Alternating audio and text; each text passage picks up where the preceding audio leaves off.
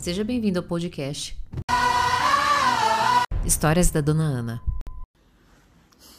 Eu queria ser aceita a qualquer custo. Fazia de tudo pelo outro, me deixava sempre lá em último lugar. Não? Ah, era coisa que eu não falava. Mesmo porque eu tinha que ser a boazinha. Mas se o outro me rejeitava, ai, coitadinha de mim, meu Deus, como a pessoa pode fazer isso comigo? E daí o que acontece? Nessa frustração e nesse processo de rejeição, eu, me, eu simplesmente anestesiava a minha dor tomando uma lata de leite condensado assim, ó. No intervalo de uma, duas horas. Quando eu cheguei nesse estado, nessa lata de leite condensado, eu sempre falo porque ali eu me dei conta de que eu era dependente emocional. Eu dependia, dependia totalmente, estava refém totalmente das minhas emoções e de determinada pessoa. E quando isso aconteceu, eu, como psicóloga, preciso ir atrás de autoconhecimento.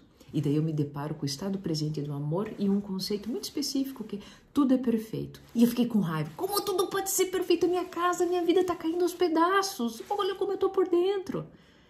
Aí, ele, um pouquinho mais além, ele diz o seguinte: como você pode se amar se você não está aqui, você não está presente, você não olha para você, você está em algum lugar do passado lambendo ferida ou em algum lugar do futuro almejando algo com alguém que não sabe se é isso que ela quer também para a vida dela.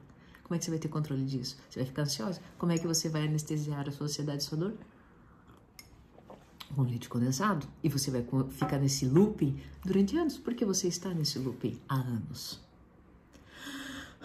Ok, respirei fundo. O que, que eu faço? Tem que estar presente. E com, onde, como é que eu começo? Seja fiel à única pessoa, a única pessoa que sabe quem você realmente é e conhece as suas demandas, você mesmo. Eu percebi que a ficha que eu era fiel para todo mundo, menos para mim mesma. Então tá bom, vou começar sendo fiel, a, estando presente o meu alimento, porque isso tá me machucando demais. Eu machuco meu corpo tendo essas atitudes. Eu nunca imaginei que ali eu estava ao passo da minha liberdade emocional. Quando eu passei a ficar fiel a mim mesma, a estar concentrada, a estar no presente, eu passei o quê? A ter amor por mim. E quando eu passei a ter amor por mim, amor pelo processo, eu entendi que tudo era perfeito. O estado presente do amor não é um convite para você ser alegre, agradecer a vida de, diante de todas as circunstâncias e ser o fortão. O estado presente do amor, ele te convida a estar presente com a única pessoa que é responsável pela sua felicidade, você mesmo.